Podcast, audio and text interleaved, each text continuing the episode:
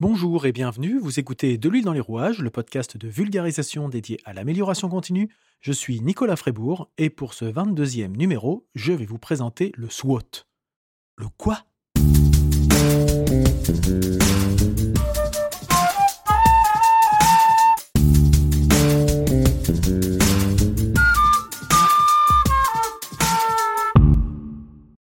Donc euh, le SWOT, peut-être que parmi vous, il y a des, gens qui le connaissent déjà, et pour d'autres, euh, c'est une espèce de barbarisme que je viens de, formuler.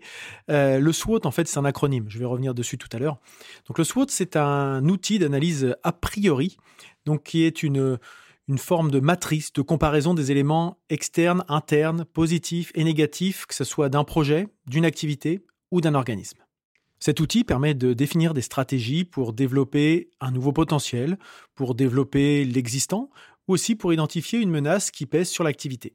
Ça permet, entre autres, euh, d'étudier la pertinence euh, et la cohérence des actions qu'on met en place dans un système de management. C'est donc un outil décisionnel qui aide à formaliser les points positifs, les points négatifs et les facteurs de l'environnement pouvant avoir un impact favorable ou défavorable sur un projet ou une activité. Cet outil décisionnel permet aussi l'évaluation préalable d'un programme d'action. Ça permet de réduire les incertitudes et donc, de fait, d'orienter la stratégie vers laquelle on veut aller et qu'on veut développer. Comme pour beaucoup de choses, la Commission européenne a établi une définition pour l'analyse SWOT. C'est donc un outil d'analyse stratégique qui combine l'étude des forces et faiblesses d'une organisation, d'un territoire, d'un secteur, avec celle des atouts et des menaces de son environnement afin d'aider à la définition d'une stratégie de développement. En gros, c'est ce que je viens de dire, mais formulé par la Commission européenne. Alors SWOT, je ne l'ai pas éplé pour l'instant, mais si vous écoutez cet épisode, vous avez dû voir comment ça s'écrivait. Euh, SWOT, c'est une méthode. Et conduire une analyse SWOT, ça consiste à effectuer deux diagnostics, comme j'ai déjà un petit peu évoqué. Un diagnostic externe, qui identifie les opportunités et les menaces présentes dans l'environnement. Pour cela, il y a plusieurs outils d'analyse qui permettent cette analyse, par exemple l'outil Pestel, sur lequel je reviendrai peut-être un jour et un diagnostic interne qui identifie les forces et les faiblesses du domaine d'activité stratégique. Une analyse SWOT, c'est un outil pratique dans le diagnostic et l'analyse stratégique. Euh, ce qui est intéressant, surtout, c'est son format synthétique. Je parlais dans l'épisode précédent euh, consacré aux lois du temps de la matrice d'Eisenhower. Sur la forme, ça y ressemble quand même beaucoup. C'est-à-dire que c'est un tableau comportant une grille composée de quatre grandes cases.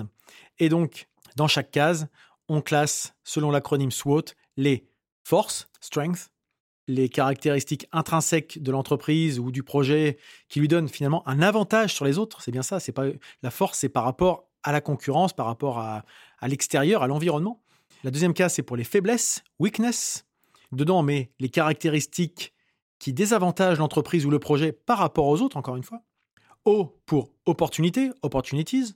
Ça, c'est pas trop compliqué, la traduction. Dans cette case, on met les éléments de l'environnement, donc externes, que l'entreprise ou le projet pourrait exploiter à son avantage. Et la dernière case, ce sont les menaces, threats, les éléments de l'environnement toujours externes, donc, qui pourraient causer des problèmes à l'entreprise ou au projet. Et toutes ces forces, faiblesses, opportunités et menaces sont des sujets en cours ou à venir. L'idée, c'est d'anticiper aussi. Alors là, je vous disais qu'il fallait tout répartir dans les cases, mais une fois que la répartition dans chaque case est effectuée, il faut passer à l'analyse, parce que l'outil en tant que tel, il ne sert à rien. C'est bien beau d'avoir euh, classé les choses, mais il faut qu'est-ce qu'on en fait? Toujours l'importance de donner du sens à ce qu'on fait. Si on fait les choses juste parce qu'il faut les faire ou parce qu'on l'a toujours fait, ça n'apporte que peu d'intérêt dans un fonctionnement euh, managérial.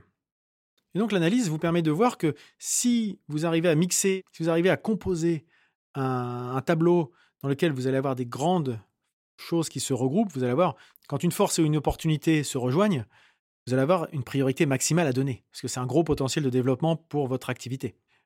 Si vous avez des forces face à des menaces, la question à se poser, c'est comment faire en sorte de mobiliser vos forces pour répondre à cette menace, qui peut être la concurrence, la conjoncture, etc.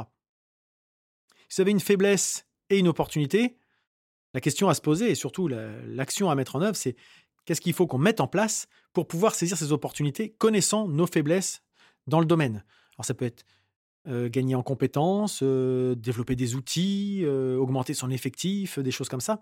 Voilà, ça, ce qui nous permettrait de pouvoir saisir quelque chose qui, pour l'instant, ne nous est pas favorable parce que nous manquons de ressources, de force en interne. Nous avons effectivement des faiblesses. Puis enfin, quand quelque chose regroupe une faiblesse dans un contexte de menace, c'est une situation qui peut devenir dangereuse pour l'avenir de projet. Donc, ce sont des sujets à prendre en compte de façon importante également. Et donc, vous voyez qu'avec cette approche, ça permet de savoir quels sont vos axes de priorité, sur quel point vous devez travailler et de savoir, et, surtout, pour quelles raisons vous le faites? C'est-à-dire que là, vous avez l'origine des choses. Vous ne le faites pas juste parce qu'un matin, quelqu'un se lève et se dit, ça serait bien qu'on lance telle action. Non, là, on le fait en toute connaissance de cause parce qu'on a étudié et on sait que ces actions répondent à un vrai besoin euh, actuel ou à venir. Alors bien sûr, dans cette méthode, il y a des critères indispensables pour bien l'utiliser, notamment l'importance de bien poser les questions, ne pas les orienter, ne pas trop s'éparpiller et éviter que l'analyse soit finalement trop globale. Euh, d'ailleurs, il est préférable de se focaliser sur un domaine d'activité plutôt que sur toute une, activité euh, ou sur toute une entreprise, quelque chose de trop important. Euh, parce que derrière, le risque, c'est de définir des solutions génériques et finalement peu efficaces de manière opérationnelle. D'ailleurs, aussi, ce qui est important, c'est qu'au sein d'une entreprise, les différentes forces, faiblesses, menaces et opportunités ne sont pas nécessairement les mêmes d'une activité à une autre, d'un service à l'autre. Donc, d'où l'intérêt de ne pas vouloir faire trop générique, parce que c'est le risque de passer à côté de certains sujets. Euh, et bien sûr, dans la façon de poser les questions, je l'évoquais un peu tout à l'heure, c'est se positionner à court, moyen et long terme et pas uniquement à l'instant T. Autre critère indispensable pour bien utiliser la méthode, c'est la nécessité d'être le plus objectif possible. Ne pas fausser les réponses en fonction de ce qui nous arrange. Et donc ne pas minimiser ou maximiser une situation plus qu'elle ne l'est réellement. Parce que là encore, le risque d'avoir une analyse fausse et donc de mettre en place des actions inefficaces. Voilà ce que je peux vous dire pour la méthode SWOT. Alors, si vous la connaissez déjà, c'est peut-être qu'une redite. Peut-être qu'effectivement, je n'ai qu'effleuré le sujet. L'idée, c'est de la vulgarisation, encore une fois. Euh, mais c'est quelque chose moi, que j'utilise régulièrement avec les entreprises que, j'accompagne, hein, bien sûr. Euh, quand on fait l'analyse stratégique, euh, compréhension du, contexte de l'organisme, c'est quelque chose de, très, très important et qui permet d'aider les gens à se familiariser avec ce type d'approche. parce que c'est un outil, comme je disais, qui est synthétique, qui est facile d'accès et on ne met pas en place toute une usine à gaz qui peut faire peur et qui se dit ça, c'est pas pour nous, c'est bon pour les, pour les grosses boîtes. Euh, sachez qu'il y a d'autres méthodes qui existent. Alors moi, je ne les utilise pas, euh, mais en, me renseignant, j'ai pu voir qu'il y avait d'autres, d'autres, approches qui existaient, euh, notamment CEPO, qui est encore un acronyme hein, pour succès, échec, potentialité et obstacle.